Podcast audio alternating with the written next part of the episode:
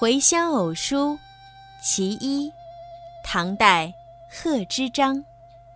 少小离家老大回，乡音无改鬓毛衰。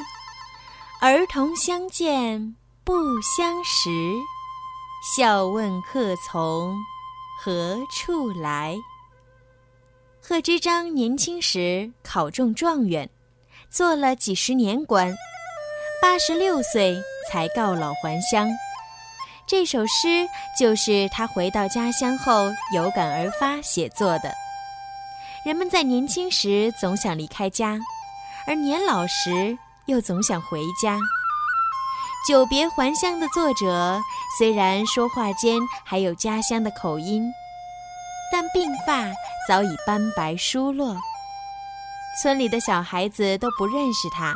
还以为他是来这里做客，纷纷问他是从哪里来的。作者从这一日常生活的平凡对话中，表现出了对世事沧桑变化的感慨。诗中虽没有直接说出，但读者可以体会得到。《回乡偶书·其一》，唐代，贺知章。少小离家老大回，乡音无改鬓毛衰。儿童相见不相识，笑问客从何处来。